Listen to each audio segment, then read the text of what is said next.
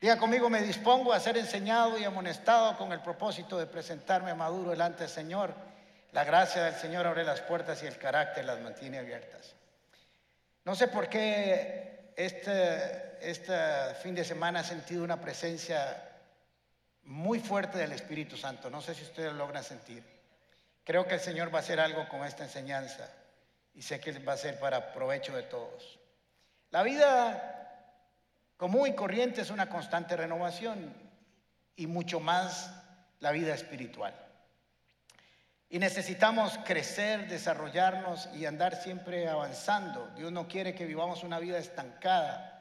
Ni Dios ni los hombres. No fuimos diseñados para quedarnos en un solo lugar, sino para siempre avanzar. Y en la Biblia nos encontramos en el libro de Apocalipsis capítulo 2 y 3, siete cartas a siete iglesias que si bien es cierto las escribió Juan, el autor de esas cartas es Jesús. Y tiene como propósito enseñarnos, instruirnos, apoyarnos y ver nuestra realidad muchas veces, aunque sea dura. Dice Apocalipsis 3:16, yo corrijo y disciplino a quien amo. Una de las cosas hermosas que Dios nos ha dado a hacer como padres es poder tener el privilegio de educar y disciplinar a nuestros hijos. Las personas que no son corregidas y disciplinadas nunca tienen límites y no son exitosas en la vida. Y el Señor no es diferente. Él quiere que nosotros corrijamos nuestros caminos, que corrijamos lo que está mal y que hagamos crecer lo que está bien. Entonces vamos a leer Apocalipsis capítulo 3, versículo 1 al 6, acerca de la iglesia de Sardis. Escribe el ángel de la iglesia de Sardis. Esto dice el que tiene los siete espíritus de Dios y las siete estrellas. Conozco tus obras. Tienes fama de estar vivo, pero en realidad estás muerto. Despiértate y reaviva lo que aún es rescatable, pues no he encontrado que tus obras sean perfectas delante de mí. Así que recuerda lo que has recibido y oído y obedécelo y arrepiéntete. Si no te mantienes despierto, cuando menos lo esperes, caeré sobre ti como un ladrón. Sin embargo, tienes en Sardis algunos cuantos que no se han manchado la ropa. Ellos, por ser dignos, andarán conmigo y vestidos de blanco. El que salga vencedor, porque toda la vida cristiana es una lucha, se vestirá de blanco.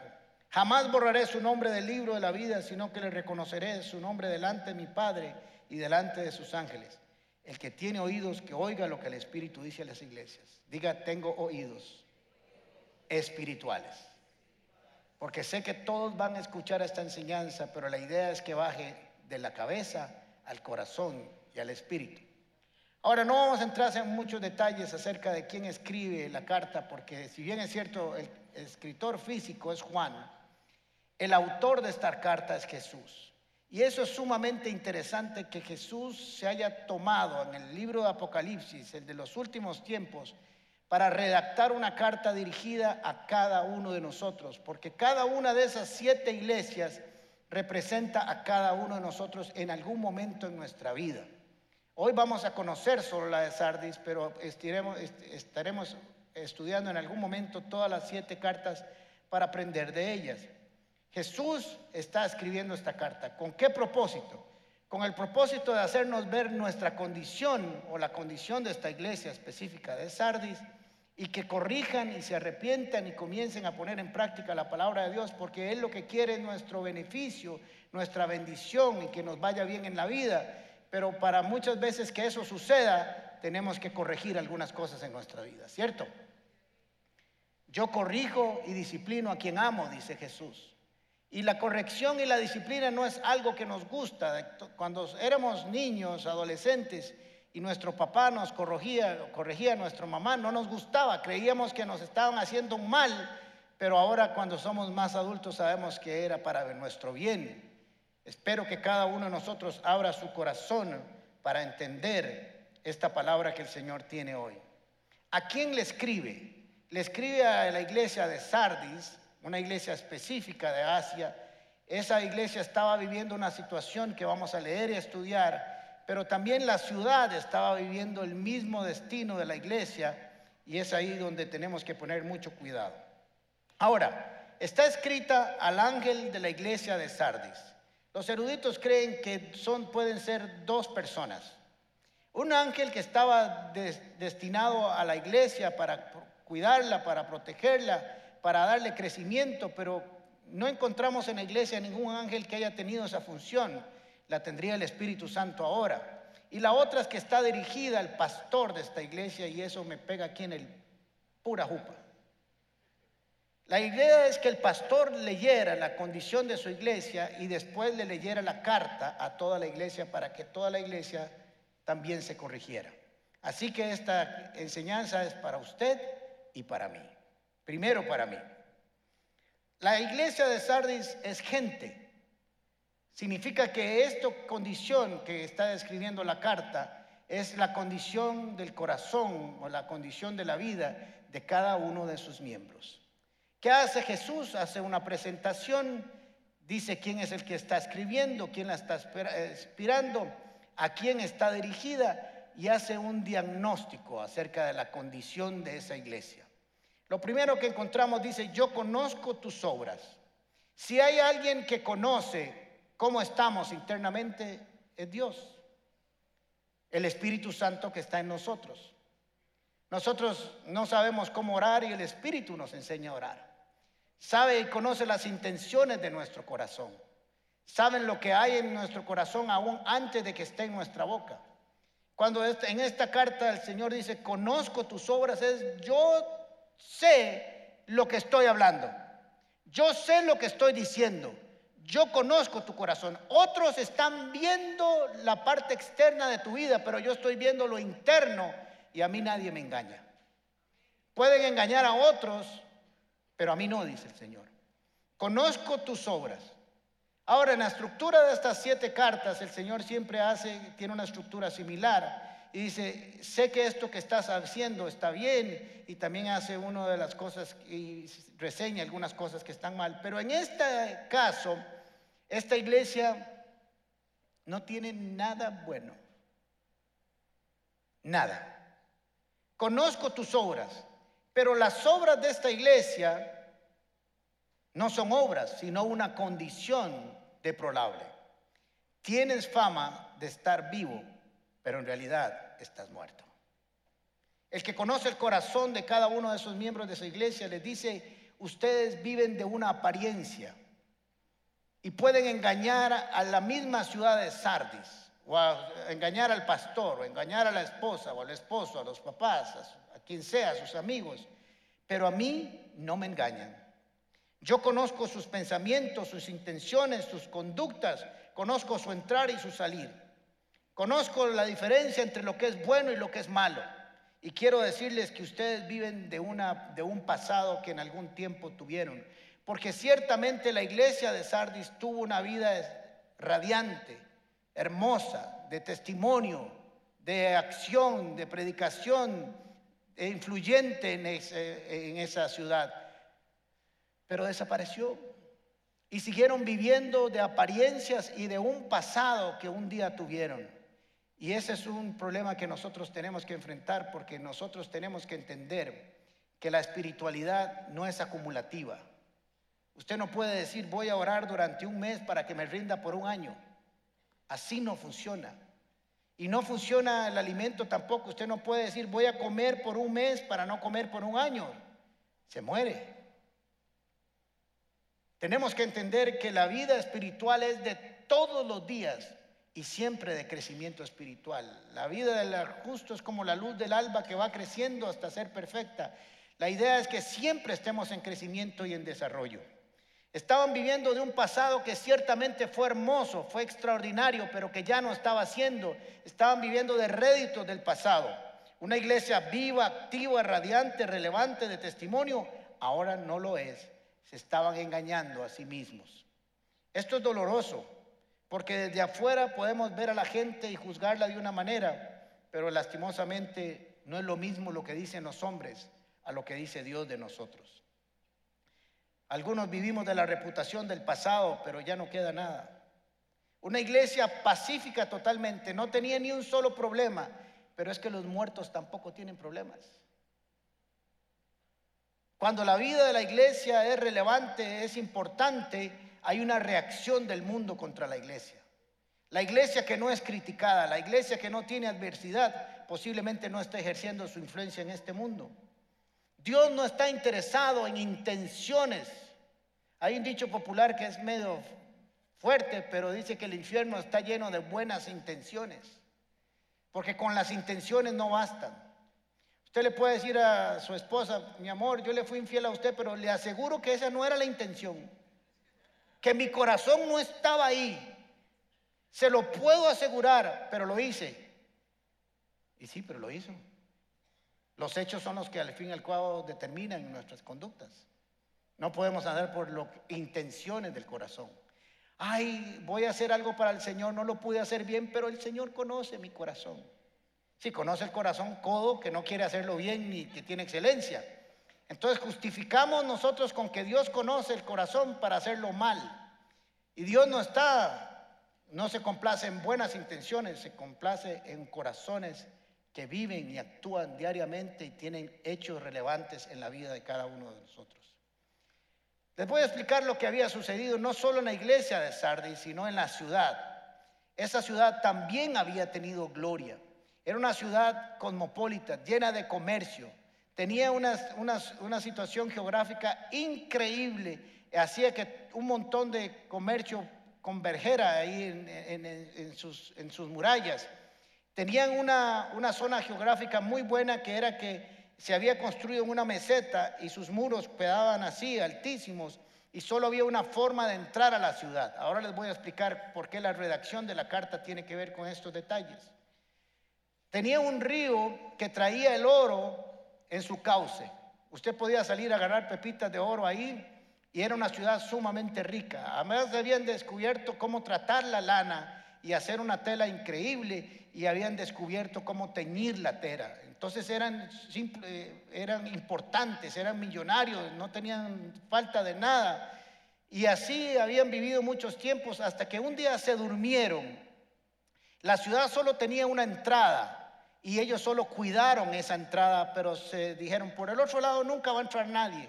Y se durmieron y un día, como ladrón en la noche, por eso les dije, si te descuidas y te duermes, vendré como ladrón porque ellos sabían, conocían la historia de su ciudad y sabían que cuando se durmieron sus guardas, entraron por ahí y dos veces fueron derrotados y destruidos. Pero aún así seguían viviendo de la gloria del pasado. Ya no eran ricos, ya no tenían toda esa riqueza, habían sido destruidos por un terremoto que tuvieron que necesitar ayuda al imperio romano para restaurarlo. Pero seguían viviendo lo que éramos, lo que teníamos, lo que un día fuimos pero la ciudad estaba viviendo lo mismo. ¿Por qué? Porque esta iglesia se había unido a la vida de la ciudad y estaban corriendo el mismo destino. Cuando el destino de una iglesia, no importa lo que pase en esa ciudad, no importa cómo esté la ciudad, la iglesia de Cristo siempre está viva, radiante y es relevante donde quiera que esté, independientemente de lo que esté pasando en la ciudad. Pero ellos sabían, ellos se habían alineado a la ciudad habían tratado de quedar bien con todos y eso les estaba saliendo muy caro. ¿Cómo se puede pasar de tener una vida gloriosa como, como ciudad, como Sardis, o haber tenido una vida espiritual impresionantemente relevante y estar destino a la muerte, a la muerte espiritual? Les voy a decir cuatro, pero pueden ser muchas más. La primera de ellas es cuando dejamos que la palabra de Dios sea relevante e importante y marque nuestro destino. La iglesia que saca la palabra de Dios de su enseñanza es una iglesia que está destinada a morir, si no ya está muerta. Cuando la palabra de Dios deja ser el pan diario de cada día, la persona, la iglesia se muere. Juan 6:33 dice así, si me ponen el texto por favor, dice, el espíritu da vida la carne vale para nada, no vale para nada. Las palabras que yo les hablo son espíritu y son vida.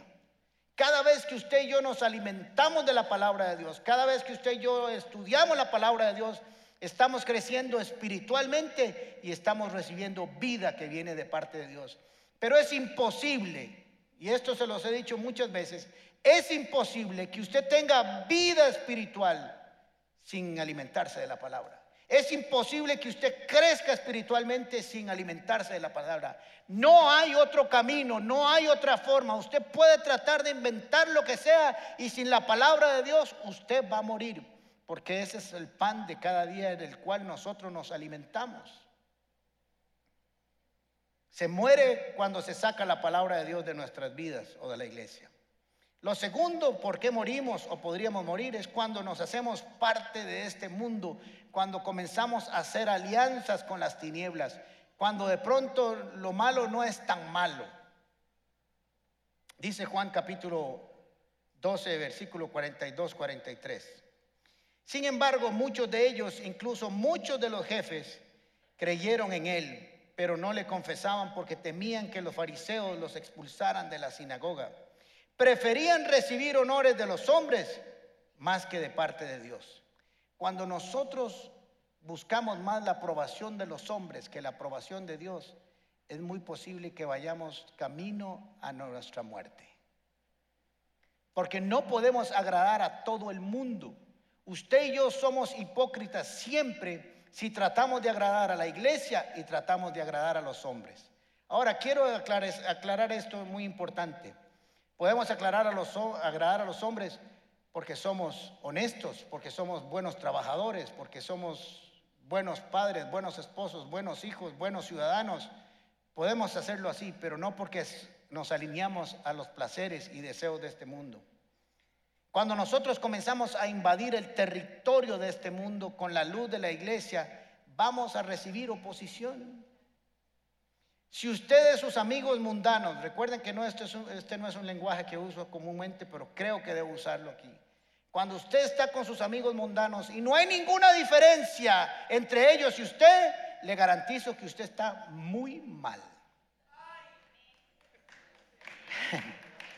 Porque no se trata que no esté ahí. Yo no estoy diciendo que usted no salga con sus amigos que no son cristianos, pero salga para que sea relevante, para que la luz invada las tinieblas y no las tinieblas a la luz. Yo he estado en fiestas, en matrimonios donde los borrachos más tapis son los cristianos. Aunque usted no lo crea. Pastor, aquí estamos dándole el valor a la palabra de que Jesús hizo agua en vino y nos lo tomamos todo. No estoy diciendo que no salgamos con nuestros amigos del trabajo, amigos de la universidad, aunque no sean creyentes, pero que seamos relevantes en sus vidas, que marquemos. Cuando el mundo te aplaude, no por tu santidad, no por ser fiel a la palabra, sino por tu conducta, que se alinea a la de ellos, estamos muy mal. La iglesia y el creyente deben marcar una diferencia donde esté y que se conviertan ellos a nosotros y no nosotros a ellos. Podemos morir cuando hacemos paces con este mundo, cuando nos alineamos a ellos y no ellos a nosotros. Tengan mucho cuidado porque puede ser muy sutil esa diferencia. Y no estoy diciendo, vuelvo a repetir, lo que no puedan salir. Estoy diciendo que si va a salir, salga con un propósito. Que un día tus amigos terminen aquí adorando al Señor en la iglesia y levantando sus manos por el testimonio que le diste. De eso se trata. Cuando buscamos la aprobación de todos los hombres, siempre viviremos de apariencias. Lo tercero, ¿por qué morimos? Cuando empezamos con el relativismo, con el liberalismo de una sociedad posmoderna, donde nada es malo del todo ni nada es bueno, todo depende del cristal con que se mire, entonces comienza usted a oír eh, a un teólogos comenzando a decir, no, mire, la fornicación no es como la conocemos ahora. La fornicación era una fiesta que vendían heladitos en aquel tiempo que se llamaba fornitus. Estoy inventando, ¿verdad? Pero para que vean lo absurdo que es. Y entonces comienzan, no, no es igual porque no es lo mismo. Antes habían pijamas y ahora no, entonces no es lo mismo. Cuando comenzamos a buscarle a la palabra cómo salirnos para llamar a lo malo bueno, comenzamos a morir. Lo malo está declarado malo en las escrituras. Dice la Biblia que en los últimos tiempos lo malo será llamado bueno y lo bueno será llamado malo. Ahora usted es malo si habla la palabra de Dios. Ahora los malos somos nosotros. Ahora los malos son los que predican la palabra del Señor y los buenos son los pervertidos. Porque somos un mundo posmoderno. Y a veces para buscar aprobación de ese mundo los cristianos nos alineamos a este mundo. Lo cuarto que nos puede pasar, por lo cual podemos ir de la vida a la muerte espiritual, no estoy diciendo la condenación del infierno, son dos cosas, eso no dice las escrituras. Estoy diciendo que Dios nos puede ver muertos. Es cuando sacamos la actividad del Espíritu Santo de nuestras vidas. Y esto sale porque acumulamos esas tres primeras y al final el Espíritu Santo no tiene nada que hacer. Cuando no leemos las escrituras, que son vida y son espíritu, cuando sacamos las escrituras de nuestra vida, cuando hacemos el relativismo, cuando hacemos las paces con este mundo, el Espíritu Santo se va entristeciendo y le estamos diciendo quieto, tranquilo, esté sereno. Yo le voy a decir, Espíritu Santo, cómo es la vara. No me diga usted cómo hacerlo. Yo, sujétese a mí, le decimos. y le voy a demostrar cómo se maneja la vida. Cuando sacamos el Espíritu Santo de nuestras vidas, vamos destino a la muerte. Ahora, lo hermoso de estas cartas es que Jesús hace un diagnóstico, pero también nos da la medicina, porque el propósito de esta carta, específicamente de todas, pero la que estamos estudiando hoy, tiene como propósito nuestra restauración. Dios siempre quiere nuestra restauración, Dios siempre quiere nuestra bendición, Dios siempre quiere nuestra victoria, Dios siempre quiere que nosotros seamos activos y veamos su gloria en nuestras vidas, pero tenemos que alinearnos a la palabra de Dios. Viene un consejo, ahora viene la receta, ya le di el diagnóstico, ahora le voy a dar la receta, dice el Señor. Despierta. Despiértate tú que duermes y te alumbrará Cristo. Despabilese, decimos los ticos. Pellizquese. No se duerma, porque recuerde que en la cultura, en la historia de Sardis, cuando se durmió el ejército y creyó que nadie los iba a conquistar, fue ahí donde se les metieron. El que esté firme, que cree que esté firme, ¿qué? Mire que no caiga. Y eso le había pasado a la ciudad. Y cuando los miembros de esta iglesia de Sardis oyeron la redacción, entendieron lo que significaba se durmieron y los destruyeron dos veces. Si usted y yo nos dormimos, hay alguien que no duerme. Satanás no duerme, tiene un insomnio permanente. Y anda como león rugiente buscando a quien devorar. Y mientras usted y yo estamos en una hamaca descansando, el hombre está maquinando cómo hacernos caer. Y Jesús dice, despiértate, reavívate. Todavía hay algo que rescatar en tu vida. Todavía no todo está perdido. Mientras haya vida hay esperanza. Y tengo una palabra para ti, dice el Señor. Quiero restaurarte, quiero que vuelvas a no vivir de un pasado glorioso, sino de un presente poderoso. Entonces la idea es que pongamos en práctica su palabra. Despiértate, reavívate. Si hay algo que trajo la pandemia fue un adormecimiento espiritual para algunas personas. Eso es una realidad. Es cierto que la vida cambió después de la pandemia, pero se supone que para nosotros los cristianos no cambia para mal, sino para bien. Las estadísticas en Estados Unidos dicen que el 40%, eh, que las iglesias perdieron el 40% de sus miembros. El 40%. En esta iglesia, casi mil personas no sabemos dónde están. Y me pregunto yo, ¿qué había en su corazón antes de la pandemia y en medio de la pandemia? No estoy diciendo, no estoy juzgando que estén en pecado, porque no sé dónde están, entonces no puedo juzgarlos. Pero ¿qué pasó en sus vidas? ¿Qué había? Que perdieron la vida de la iglesia, la vida de comunión, la vida de servicio, la vida de saber que hay un don en mí que yo puedo, poner al servicio de los demás. La oración comunitaria, la oración comunitaria. ¿Qué pasó en sus vidas? Hay algo que rescatar en la vida de cada uno de nosotros. Interesantemente, hasta junio o mayo de este año habían venido 780, 760 personas nuevas a esta iglesia. Porque si hay un grupo también que la pandemia les trajo un reavivamiento espiritual. Todavía hay tiempo, no todo está perdido. Dios quiere nuestra restauración. La segunda receta medicina que vamos a tomar es, dice la escritura, recuerda las cosas que has recibido y oído, obedécelas y arrepiéntete. Cuatro cosas. Recordar. Recordar lo que hemos aprendido y oído. El problema que tenemos es que si no hemos oído y no hemos aprendido nada, ¿qué vamos a poner en práctica? Nada.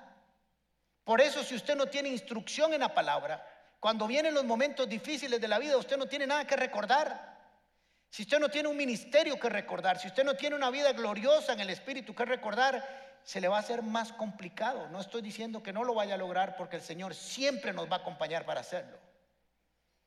Pero por eso tienes que tener instrucción en la palabra, tienes que tener un compañerismo bíblico, tienes que eh, fluir en los dones. Tienes que ver cuál es tu ministerio para que puedas recordar todo lo que Dios ha hecho en tu vida y decir, yo tengo algo que rescatar. Yo sé lo que es estar en la plenitud de la vida espiritual. Yo sé lo que es estar en la presencia de Dios y puedo volver a rescatar eso porque el Señor quiere rescatarlo en mis vidas, en mi vida. Cuando las parejas están en problemas y acuden a una consejería, hay una pregunta que uno se les dice, ¿Se acuerdan aquellos tiempos que ustedes vivieron bien al principio? Cuando están mal dicen, nunca hemos vivido nada bien. Todo está mal. Y uno dice, no, no puede ser. Tuvo que haber habido un momento donde algo estuvo bien. No, desde el primer día en la luna de miel este viejo no sirve para nada. Pero ahí estamos cegados por el dolor.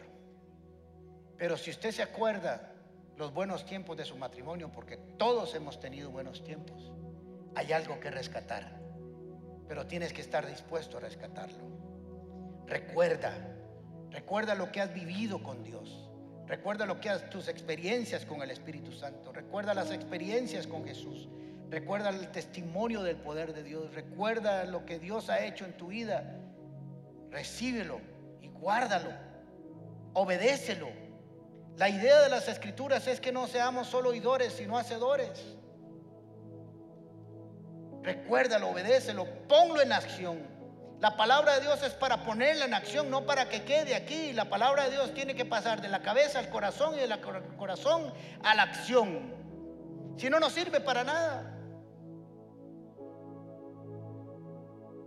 Arrepiéntete. Recuerda lo que has oído y obedécelo y arrepiéntete. Todas las cartas terminan con, con arrepentirse, excepto bueno, de las siete, cinco. ¿Y qué significa arrepentirse? Arrepentirse es que yo voy con destino a este precipicio, oigo la voz de Dios, me dispongo a obedecerlo y doy un giro de 180 grados y me voy para el otro lado en dirección a donde Él está. No como dijo aquel baboso que demos un giro de 360 y volvimos a quedar ahí porque vamos con la misma dirección arrepiéntete, haz un giro, no sigas caminando hacia el mismo lugar, porque en ese lugar no hay vida, aunque creas que hay vida. Aunque te engañes a ti mismo, no hay vida, dice el Señor. Solo hay una dirección. Recuerda lo que has recibido. Obedécelo. Arrepiéntetelo. Arrepiéntete y despiértate. Porque eso es lo que Dios quiere. Dice 2 Timoteo 3:14, pero tú permanece firme en lo que has aprendido y de lo cual estabas convencido, pues sabes de quién lo aprendiste. Permanece firme en lo que has aprendido. Por eso tenemos que aprender las escrituras. Por eso tenemos que aprender a ver qué dice Dios, porque en los momentos difíciles de la vida tenemos dos opciones, como oraba Doña Flor ahora. O vemos las circunstancias o vemos al Señor. No tenemos dos más. Y depende de dónde pongamos nuestra vista, seremos exitosos avanzando en el problema o no. Permanece firme en lo que has aprendido, de lo cual estás convencido. Tenemos que estar convencidos de que la palabra de Dios es la verdad. Y no importa la presión que recibamos, siempre nos vamos a sentar en la verdad. Porque Dios no es mentiroso. Obedécelo y guárdalo. Santiago 1, 22 dice, no se contenten solo con escuchar la palabra, pues así si ustedes engañan a, sí mismos, llévenla en la práctica. Qué terrible es engañarse uno mismo. Porque uno puede engañar a todo el mundo, menos a Dios obviamente. Pero tratar de engañarse a sí mismo es lo más absurdo del mundo porque uno sabe que no es verdad. Levántate tú que duermes y te alumbrará Cristo. Sin embargo, tienes en Sardis a unos cuantos que no han manchado su ropa. Ellos serán, por ser dignos, andarán conmigo vestidos de blanco. Habían unos, unas eh, sacrificios, unas acciones religiosas que hacían en ese Sardis que se manchaban de sangre. Entonces, con sus vestiduras blancas y sus lanas que ellos sabían teñir, usted sabía quién había participado en esas actividades satánicas que habían adorando a otros dioses. Usted le podía ver las manchas y decir, ellos estaban orgullosos de haber participado en el sacrificio mundano, pero estaban manchados no de la sangre de Cristo, sino de una falsa religión. Tienes algunos en Sardis en cuanto no se han manchado la ropa, que han permanecido firmes pese a todo lo que han vivido, pese a todo lo que han visto, pese a toda la oposición. Ellos tienen sus vestiduras blancas. Ellos caminarán conmigo. Toda iglesia tiene un grupo de gente fiel que Dios reserva para orar, para clamar, para interceder por los demás. Yo quisiera que en esta iglesia, como pastor de esta iglesia, toda la iglesia fuera ese, el rebaño perfecto que no mancha sus vestiduras con las cosas de este mundo. Porque esa es la voluntad de Dios. Ahora, tengo dos años y medio de no acercarme a ustedes, así que hoy me voy a acercar. ¿Cómo saber dónde estoy? Así como leímos la carta de Jesús a nosotros que nos identificó y nos hizo ver nuestro estado. ¿Cómo podríamos saber dónde estamos? Número uno, hazte la siguiente pregunta, no me la contestes. ¿Horas hoy más que hace un año? ¿O horas menos? ¿Lees más las escrituras y las estudias hoy más que hace tres meses, que hace seis meses, que hace un año? ¿O menos?